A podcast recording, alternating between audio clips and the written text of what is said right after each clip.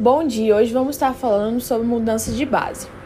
Em alguns casos é necessário realizar um método da mudança de base para resolver um logaritmo. Para isso, existe uma fórmula específica. Existem ocasiões em que nos deparamos com um logaritmo em certa base e temos de convertê-lo a outra base. Por exemplo, se for pedido para calcular log 7, 2, as calculadoras só fazem um cálculo do logaritmo na base 10 ou na base e.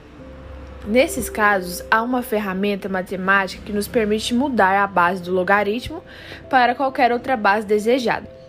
Método para mudança de base: seja A, B e C números reais positivos e diferentes de 1. A fórmula para a mudança de base de logaritmo é dada por log A, B igual log CB sobre log CB.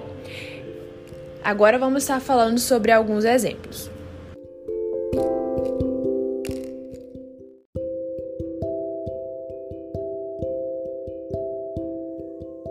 Exemplo 1. Calcule log 3, 7, utilizando logaritmos de base 10.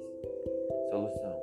Utilizando a fórmula de mudança de base, temos log 3, 7 igual log 10, 7 sobre log 10, 3.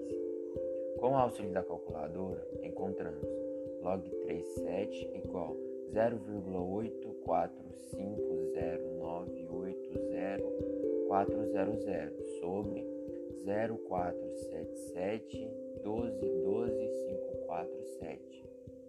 Log 3, 7 igual 1,77 12437.